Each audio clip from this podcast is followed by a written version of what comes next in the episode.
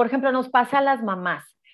Ya no sabemos dónde terminamos nosotros y dónde empiezan nuestros hijos, ¿verdad? O sea, como que ya eres más, ya eres más una mamá y ya la identidad se fue, ¿verdad? Entonces, está bien, es por un tiempo, pero cuando te pones a pensar, ¿realmente tú qué prefieres? Hola, bienvenidos al podcast Bienestar Conciencia. Soy Nicole Fuentes y hoy tengo el gusto enorme de tener aquí en el programa a Isabel Centeno, que es una maestra muy especial para mí y además una amiga también muy querida. Entonces, antes de, de, empezar a platicar con ella, quiero contarles quién es. Isabel Centeno es licenciada en Psicología y Maestría en Asesoramiento Educativo Familiar por la Universidad de Villanueva, que es una institución española. Actualmente está estudiando su doctorado en el Centro de Investigaciones en Ciencias, Artes y Humanidades. Es también colaboradora en Unidas Contigo AC, donde apoya emocionalmente a pacientes con cáncer de mama. En su práctica privada se especializa en pacientes con cáncer o enfermedades crónicas avanzadas, adultos mayores con problemas cognitivos y sus familiares. Es profesora certificada a través de un protocolo desarrollado por la Universidad de Stanford y el Compassionate Institute. Actualmente ofrece entrenamientos a profesionales de salud a través de la Fundación Elizabeth Kubler-Ross México, donde es docente y miembro del Consejo de Administración. Isabel también es fundadora de Travesías de Tinta, un colectivo dedicado a la escritura como forma de expresión que favorece el bienestar emocional y con quien tiene un libro publicado. Isabel también ha publicado en revistas científicas internacionales sobre temas relacionados con psico-oncología y con la fusión del arte y la psicoterapia. Mi querida Isabel, bienvenida, me encanta que estés aquí. ¿Cómo estás? Muy bien, Nicole, muchas gracias. Muchas gracias por invitarme.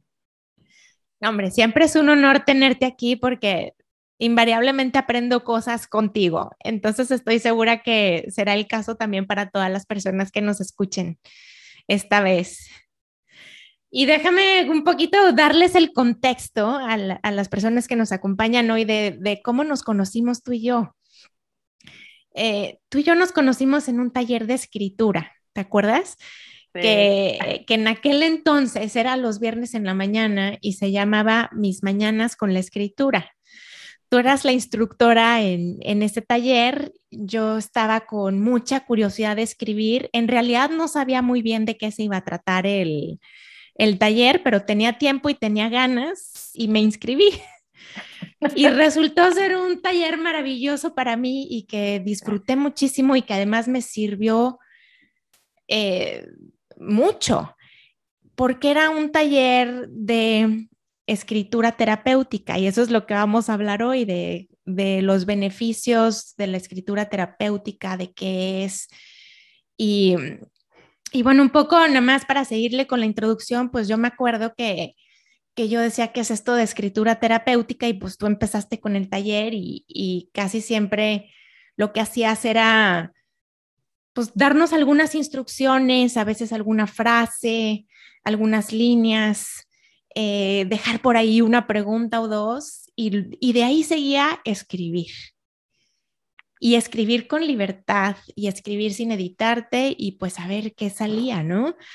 Y yo me acuerdo que en cada viernes en la mañana, esas frases o preguntas o instrucciones como que me abrían puertas a mi mundo interior y terminaba conectando cosas, recordando o preguntándome o descubriendo muchas cosas.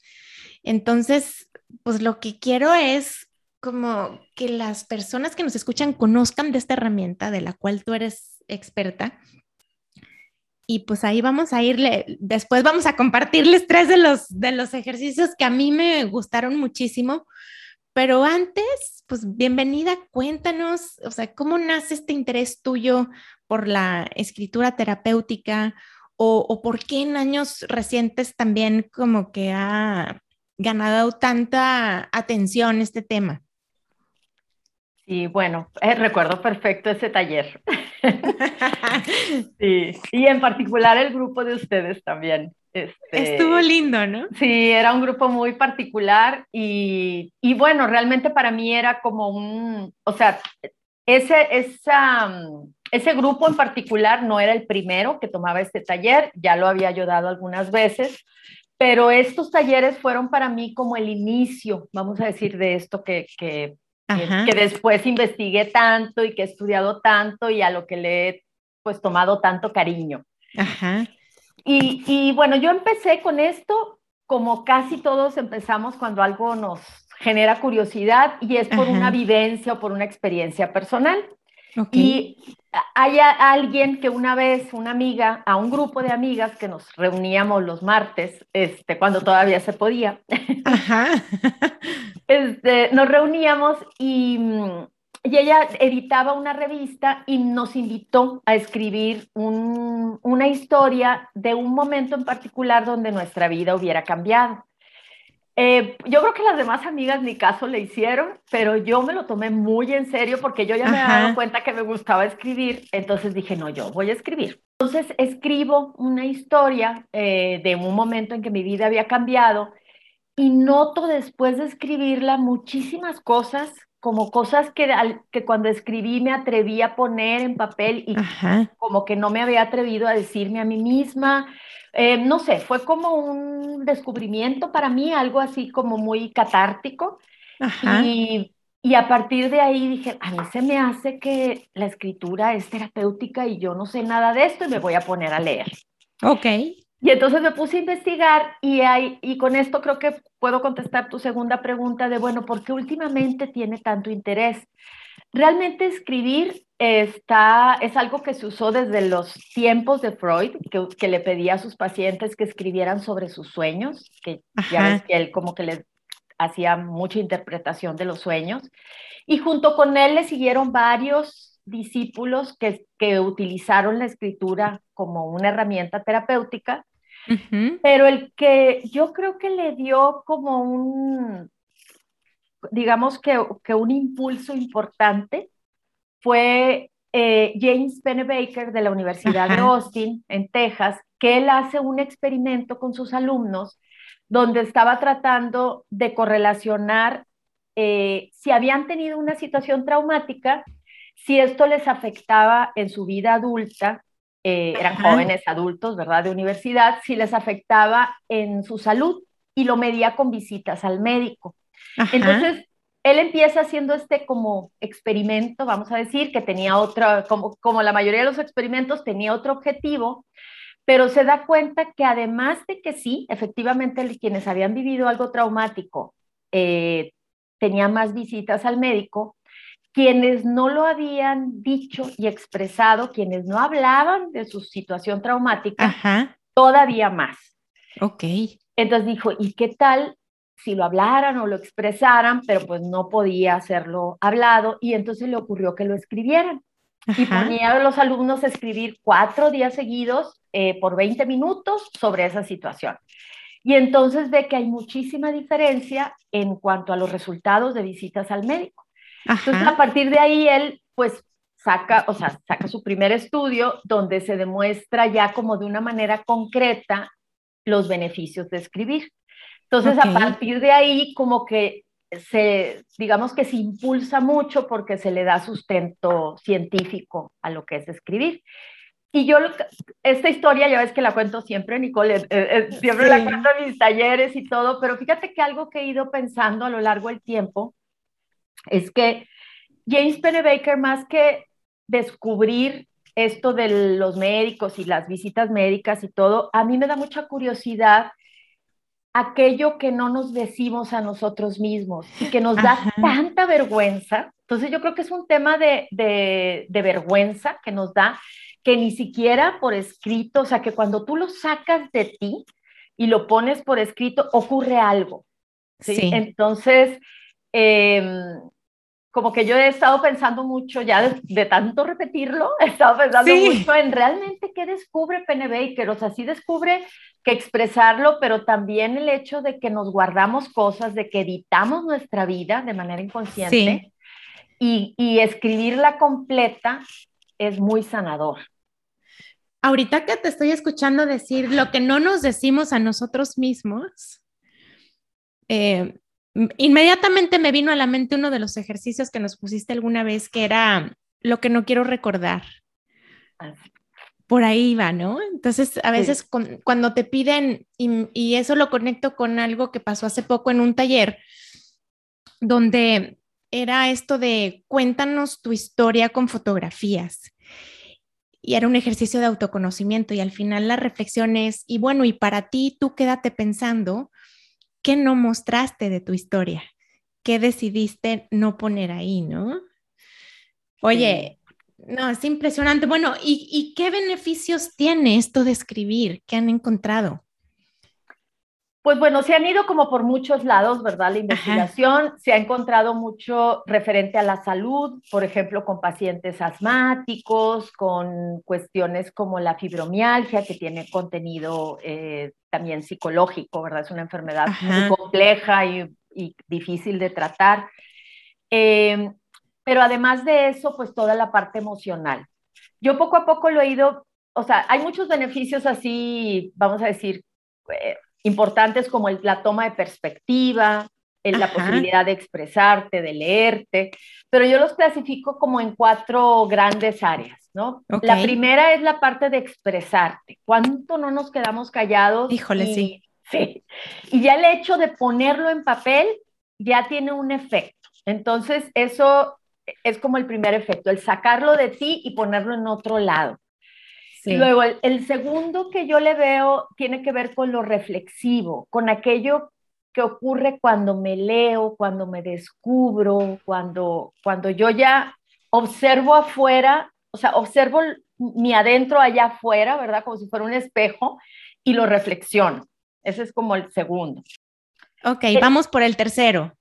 Sí, muy bien. Pues el tercero eh, es justo como lo que hacíamos en el taller que es cuando alguien me lee, cuando alguien me escucha, ¿sí? Cuando, o sea, ese yo le veo otro efecto terapéutico adicional. Cuando tú se lo llevas al terapeuta, no sé si recuerdas que en nuestro grupo había alguien que, estaba en terapia y le llevaba los, los sí, me acuerdo terapeuta. Entonces, eso lo utilizan muchas, muchos terapeutas eh, cada vez más porque pues obviamente la terapia dura una hora siguiente va a la semana y pasa toda una semana hasta que vuelves a, con él o con ella y todo ese tiempo puedes escribir, registrar y cuando alguien te lee, te escucha, inclusive como cuando, pasa, cuando habla uno que dices, ahorita que me estoy escuchando, ¿verdad? Entonces, toda esa parte de alguien poniéndote atención, yo pienso que tiene otro, otro adicional efecto.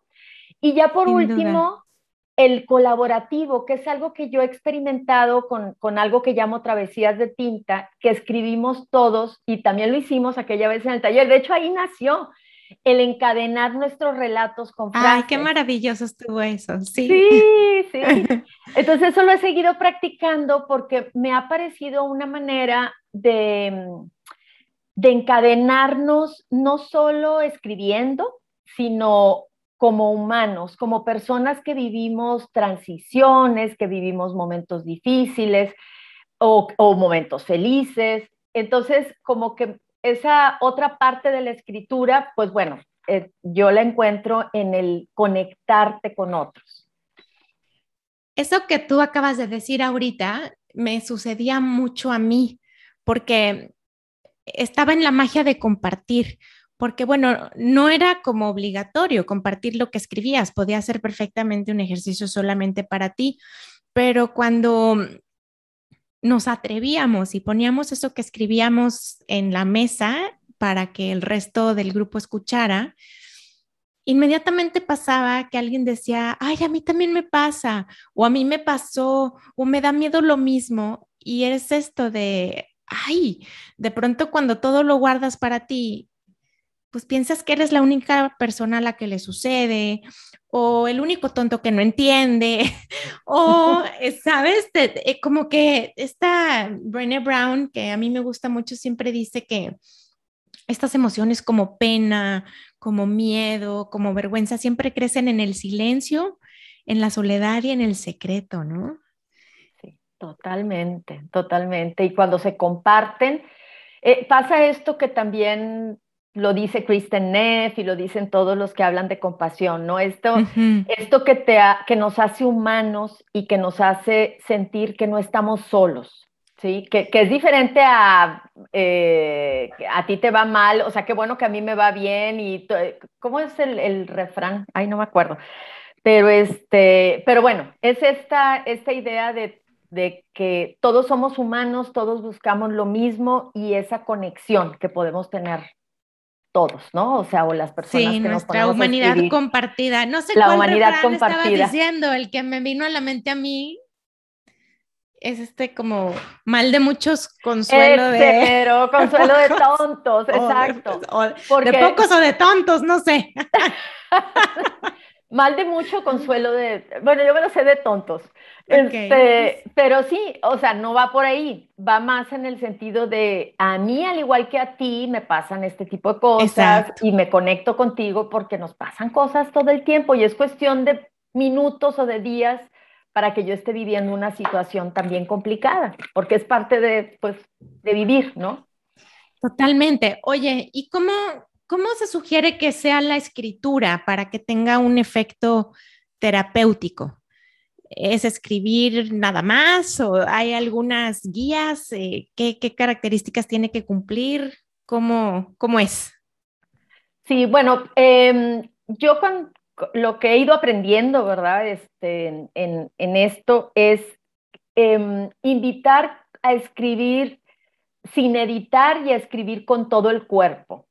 Em, eso por un lado. Ya yéndonos más como a la técnica, eh, es mejor escribir a mano porque lo haces más despacio, em, digamos que conectando tus neuronas con la mano. Entonces, como que yo sugiero que lo escriban a mano y luego lo pasen a la computadora si quieren o lo que sea, pero como que el ejercicio sea a mano. Em, ¿Qué otra cosa lo hace terapéutico? Pues básicamente, porque algo que algunos sostienen y pienso que está bien, es que no lo compartas, que partas del, principio de que no lo vas a compartir. Ah. Y, yo creo que está bien. Em, así empezó Penny Baker, por ejemplo, o sea, era algo como muy íntimo, porque cuando sabes que lo vas a compartir, pues le piensas, ¿verdad? Y te puedes lo algunas. Exacto, lo editas. Entonces, es cierto que cuando lo vas a compartir, necesitas ser que haya pasado un tiempo, que sea en un cierto ambiente, para que cuando escribas, pues no tengas ese freno o esa barrera. Pero a mí me gusta muchísimo la escritura de los diarios, ¿verdad? Algo que tú puedes tener al lado de la cama. Em, y, yo así invito muchas veces a escribir, quien quiere empezar, lo empieza de menos a más. Ten, un cuaderno al lado de la cama y antes de acostarte, y puede ser que utilice esto que tú también mencionas de tres cosas que agradeces en el día o tres cosas positivas que te pasaron, o puedes escribir aquello que te preocupa em, y dejarlo en papel para que no te lo lleves a la cama. Em, esa es otra manera. Eh, también depende de lo que estemos tratando de abordar. Y bueno, tú decías que te acordabas de algunos ejercicios, a ver, sí, ahorita te los comparto porque antes de, de conectarme aquí para platicar contigo, fui a buscar mi libreta y fui a buscar este archivo que se llamaba eh, Mis mañanas de escritura o con la escritura de los viernes. Y porque ahí están mis ejercicios favoritos, pero además son ejercicios, en particular los que quiero compartir hoy, que, repito mucho y que además he compartido con mis alumnos en clase porque tienen algo, ¿no? Entonces ahorita para conectar con esto que decías tú de, bueno, ¿cómo empezar? Bueno, pues a veces es, creo que a veces lo más difícil es empezar, ¿no? Y te preparas y te preparas y dices, bueno, no, ahorita es que necesito una libreta especial y una pluma súper especial y necesito silencio y necesito que no haya nadie en la casa y necesito, y lo vas pateando, ¿no? Cuando a veces lo único que hay que hacer es en, una servilleta con lo que tengas en las notas del teléfono, sé que es mejor a mano, pero si tienes ganas o se te ocurre algo, dale, ¿no? Pero bueno, lo que te quería decir es, cuando yo estaba pensando en cómo empezar, o tratar de, dar algún ejemplo a las personas que nos escuchan, qué es esto de escritura terapéutica o qué tipo de ejercicios puedes hacer, yo me acordé mucho de tres que son mis favoritos. Entonces te los voy a compartir y además les voy a compartir algunas de esas líneas que yo escribí en el, en el taller.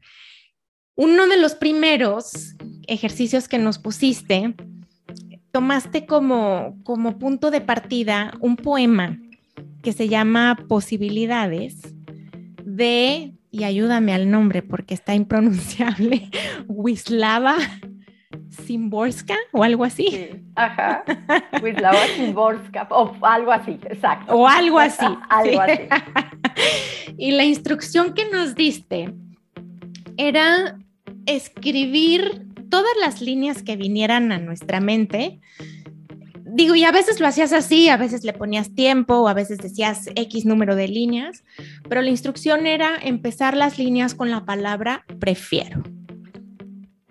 Y entonces te voy a compartir lo que, lo que escribí. Me acuerdo que escribí muchísimas, muchas líneas, pero algunas de esas son, por ejemplo, prefiero la luna llena que solo un pedazo.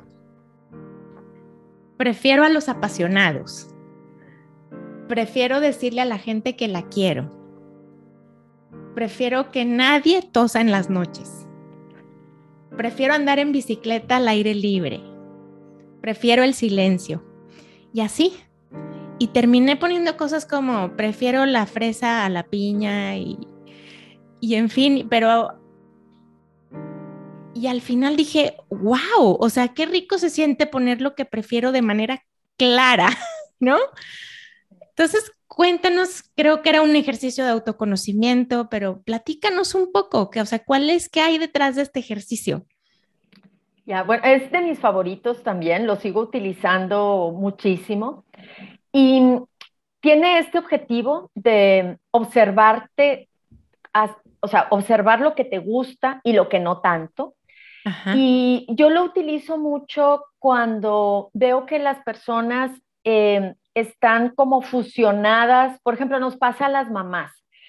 Ya no sabemos dónde terminamos nosotros y dónde empiezan nuestros hijos, ¿verdad? O sea, como que ya eres más, ya eres más una mamá y ya la identidad se fue, ¿verdad? Entonces, está bien, es por un tiempo, pero cuando te pones a pensar, ¿realmente tú qué prefieres? ¿Sí? O sea, ¿a ti qué te gusta?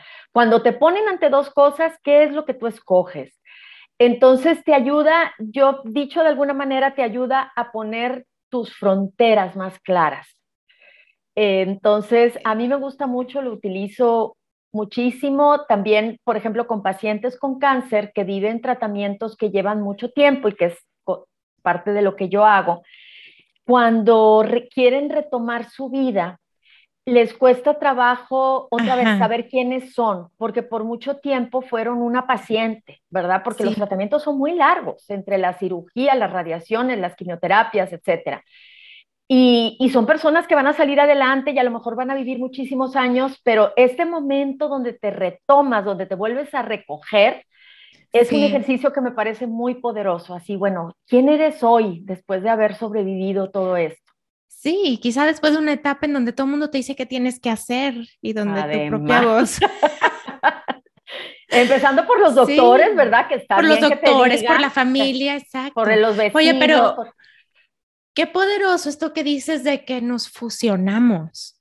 Y creo que sí, a las mamás yo creo que nos pasa mucho, pero también a la familia entera pues a lo mejor se asume que todos quieren ir a comer el domingo o se asume que a todos les gusta el fútbol, cuando a lo mejor hay por ahí un chiquito que le gusta más bien la música o que no quiere saber nada de soccer, ¿no?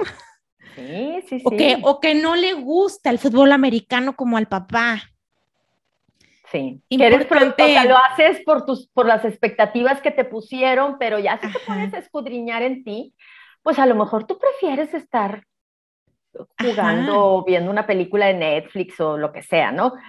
Este, entonces, sí, eh, se me hace un ejercicio bien sencillo, la verdad, pero muy poderoso. Poderoso, sí, quizá también, o sea, los papás y las mamás eh, sería bueno empezar a preguntarle a nuestros hijos desde hoy, ¿y tú qué prefieres? sí. Para que no se vayan fusionando y amalgamando con, lo que sucede alrededor, sino que tengan voz propia. Bueno, entonces, pues los invito a hacer su ejercicio de prefiero y soltar la mano y, y todo lo que venga a tu mente. Bueno, otro ejercicio que recuerdo muchísimo, que me encanta y que incluso eh, va a estar por ahí en uno de, mis escritos que se van a publicar y que conocí por ti. Y aprovecho para darte las gracias porque he conocido herramientas muy poderosas gracias a ti. Es, nos pediste hacer un poema y, bueno, a lo mejor te asusta cuando dices la palabra poema, pero al final son estas como líneas, otra vez, no tiene que rimar ni tiene que cumplir reglas de ningún tipo.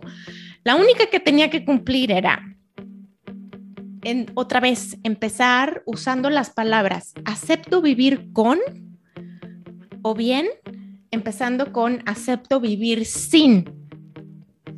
Y entonces, otra vez fui a mis a mis líneas. Tengo muchas, no, no les podría leer todas porque ha ido creciendo, pero algunas que recuperé para compartir aquí son, por ejemplo, acepto vivir con canas, acepto vivir sin superpoderes, acepto vivir sin la aprobación de todos, acepto vivir con huellas de manos en las paredes, acepto vivir con pelos de perro y gato en la ropa, acepto vivir sin ti. Y así, muchas. Entonces yo en ese momento lo sentí como era como un bájale tres rayitas al nivel de exigencia o al nivel de perfeccionismo o aceptar situaciones, eh, cambios, no sé, danos tu punto de vista. Sí, bueno, este ejercicio yo pienso que, que esto del perfeccionismo, y también Bene Brown lo habla muchísimo, eh, es enemigo número uno de la autoestima, ¿verdad? Entonces, porque es bien fácil no valorarte si no logras muy altas expectativas, ¿no? Entonces, si son muy altas, pues nunca las logras y siempre hay razones para estar este, criticándote y machacándote. Entonces, em, este ejercicio busca, por un lado, aceptar cosas que no puedes y que, y que y otras que sí puedes, ¿verdad? Pero eh, como, tener esa doble visión de aquello que aceptas. Em, y también es un ejercicio que yo he visto que ayuda mucho en los duelos. Tú sabes que los duelos pues terminan, por decirlo de alguna manera, porque yo pienso que no es así tan tajante como, como al principio se pensaba, ¿no? De que llegas a la aceptación y ya, ya somos bien felices, ¿no? La aceptación implica que a veces te vas a acordar, que te va a seguir doliendo cuando te acuerdes, o sea, hay muchas cosas que no son perfectas en el sentido ni de lineales, ni ándale, de ya aceptación total. Pero este ejercicio te ayuda a ver eso, ¿verdad? A, ver esas personas que son importantes para ti, a ver todo. Siempre hay mucho, y tú lo acabas de decir, en aquello que se escribe y en lo que se calla. ¿sí? Entonces, eso que escoges aceptar y aquello que escoges callar también. Entonces, a mí se me hace un ejercicio muy interesante, no solo de expresión, sino de que lo leas tú mismo y reflexiones sobre aquello que escogiste dejar ir, digamos. Dejar ir y, y, sí, y me pasa mucho, de verdad que es un ejercicio que, que comenzó en aquel taller, pero que está siempre en, en, proceso para mí y cada vez que me topo con una situación que tengo que asimilar, eh, voy y escribo nuevas líneas, ¿no? Por ejemplo, la pandemia, bueno, pues acepto vivir teniendo que hacer mis talleres y mis conferencias en línea. Si me regreso al ejercicio anterior, prefiero hacerlos presenciales. claro. ¿Sabes? Pero bueno, esto es lo que hay ahorita. Y pues lo acepto, ¿no? Que, muchas veces aceptar no quiere decir que te gusta o que lo quieres, simplemente que lo ves, ¿no? Que está ahí. Sí, sí, en realidad no. Y, y, ahorita que mencionabas eso, yo lo sugiero muchísimo este ejercicio cuando estás viviendo una transición.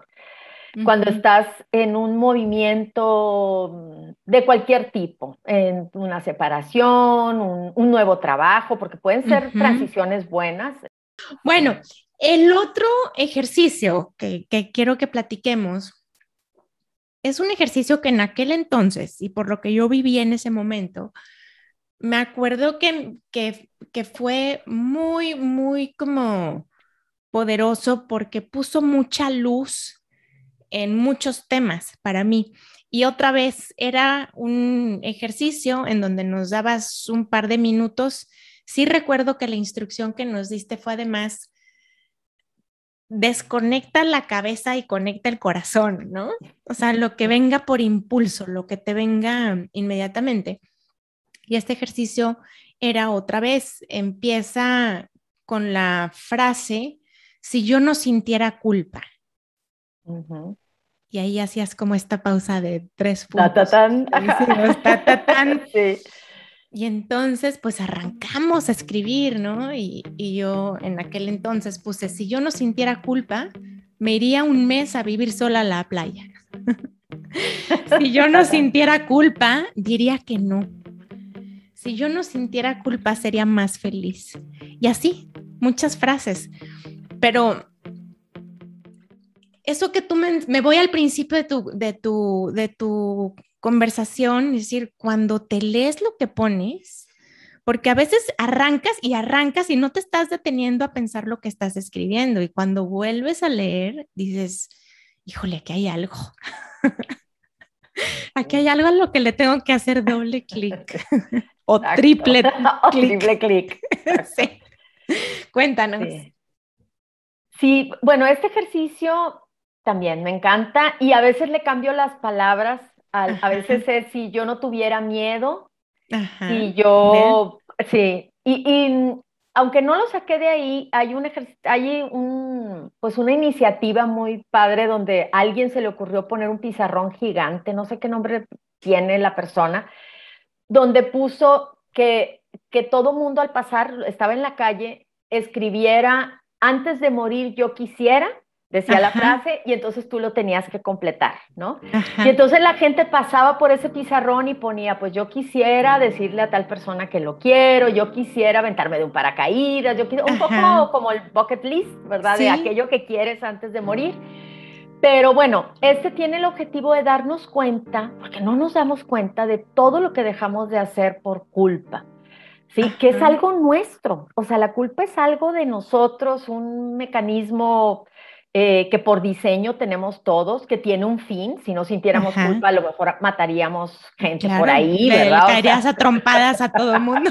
Exacto, o sea, tiene un buen fin la culpa, pero de alguna manera nos, nos limita para crecer. Entonces, hay muchas cosas que cuando te lees, como dices tú, dices, wow, todo lo que no hago por esa cosa que yo siento, ¿verdad? Y de ahí se puede explorar mucho más, que es cuando yo digo que es esta parte como relacional, donde cuando lo trabajas con algún terapeuta, pues se puede trabajar más eh, el tema de la culpa y por qué lo sientes y en qué momento lo sientes más y cómo puedes gestionarla, porque nunca va a desaparecer. La culpa nos acompaña como el miedo.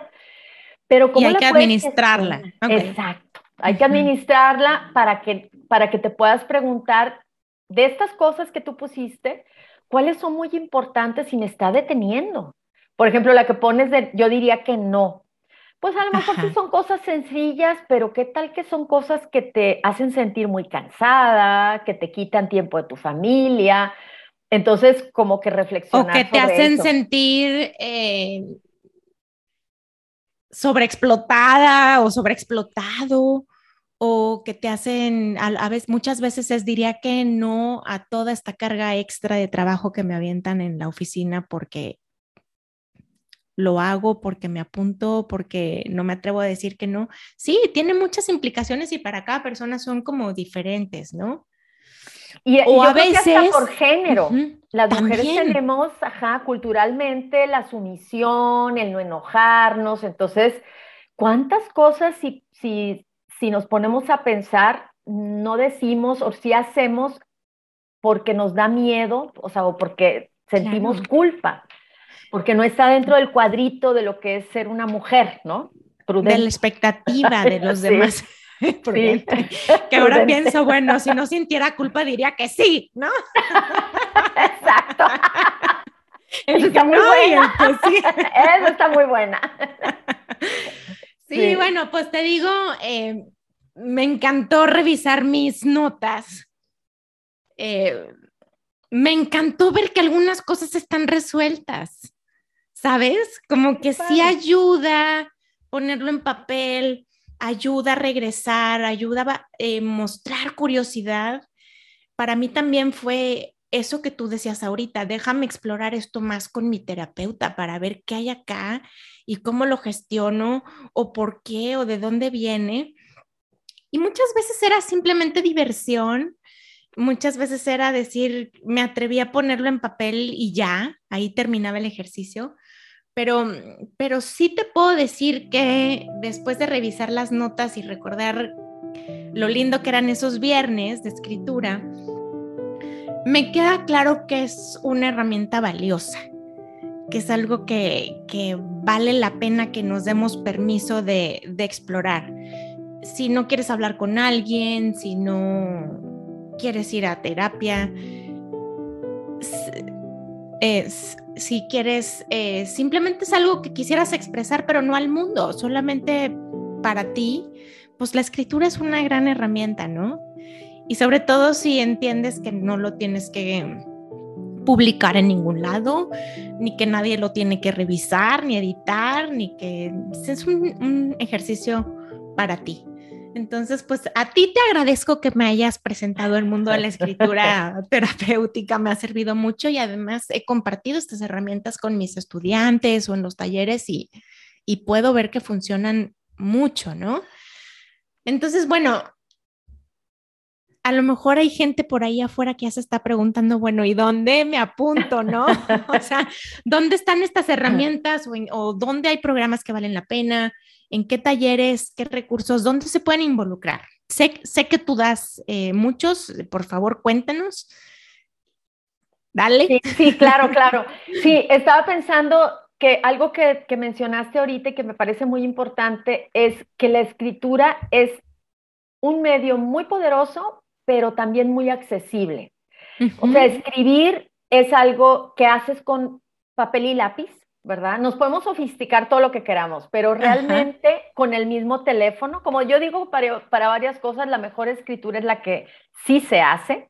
Entonces, si, no, si no puedes escribir en papel, si quieres escribir en el teléfono, si que cualquier forma, y por eso creo que es una herramienta que debiera usarse más, porque está a la mano de todo mundo, ¿verdad? Y, a veces sentimos, es que a mí escribir no me gusta. Lo hacemos todo el día, porque estamos mandando en WhatsApp, porque estamos escribiendo mails. Eh, o sea, realmente lo hacemos más de lo que creemos. Sí. Sí, entonces, bueno, eso quería decir, pero ahora sí, de los programas. Bueno, vamos a dar un taller en noviembre. Em, me invitó la Fundación Elizabeth Kubler-Ross, donde también soy parte de, pues, de los docentes y, de la fundación en sí. Y vamos a dar por primera vez este taller de la narrativa de mis emociones, se llama. ¡Ay, qué padre! Sí, sí, sí. Y lo vamos a dar el 6 de noviembre y justamente tiene el objetivo de dar herramientas, así como eran nuestros talleres. Ya sea para, ah, tiene más el objetivo de autoconocimiento y demás, o sea, de trabajar en ti, pero también de que lo puedas llevar a otros entornos, como tú con tus alumnos, como a veces personas mayores que quieren escribir o personas no tan mayores, pero que tú eres un cuidador, no sé, cualquier entorno. De hecho, en muchos entornos médicos ya se utiliza el escribir, entonces, pues, son herramientas para utilizar quien guste. Y em, me, antes del podcast me dijeron que iban a dar unos cupones para quienes lo mencionaran, que, en este podcast.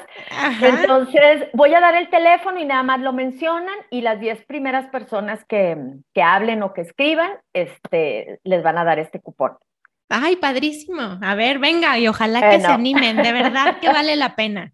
Sí, ojalá que sí, ojalá que sí. Pues bueno, es el eh, más 52, por si nos escucha alguien del, de fuera del país, y luego 81, 24, 74, 90, 41. O, si quiere lo repito, más 52, 81 24 74 90 41. Ahí pueden escribir, en la Fundación Elizabeth Kubler-Ross México y también los pueden seguir por redes. Y también me pueden seguir por redes a mí. No sé si las vas a después o les digo, tú después las Pues mira, ya, ya que estás en eso, compártelas con nosotros de una vez. Bueno, pues todo lo encuentran como Travesías de Tinta o Escritura Terapéutica Isabel Centeno. Estamos en Facebook y en Instagram. En Instagram se llama arroba travesías de tin 1. Así, lo, así ya con el link. Pero si no, con travesías de tinta les aparece. Tiene un barquito eh, porque bueno, hemos hecho la analogía de que esta vida es como un viaje en barco, ah, entonces hacemos un, pues tenemos una iniciativa que ocurre cada año, ahorita lo estamos justo en la mitad, eh, donde escribimos en grupo, somos 80. Este ¡Wow! Sí. ¡Qué padrísimo! Padre. Oye, pues muchas gracias por compartir esta, esta información del taller, de verdad. Pues mencionaste las primeras 10 personas que llamen y que mencionen que escucharon, que te escucharon en el podcast de Bienestar Conciencia. Y, y, me encanta. Yo vuelvo a decirte que estoy súper agradecida de haber coincidido contigo en ese taller. Las herramientas me han servido mucho todavía y, y ya es una herramienta con la que me quedé ya la utilizo, además de que, bueno, me gusta escribir. Y pues nada, quiero, quiero abrazarte, pero bueno, como te tengo detrás de la pantalla, te mando un abrazo apretado virtual y, y te agradezco mucho que nos hayas dado este espacio, Isabel. Mil gracias, Nicole. Pues es un grupo que disfruté, es un taller que disfruté mucho, un grupo muy especial. El, este creo que fue el último que hubo o el penúltimo, no me acuerdo. Pero bueno, em, pues tú y yo hemos seguido coincidiendo en estos caminos y te agradezco muchísimo, muchísimo que me hayas invitado y bueno, pues seguimos en contacto.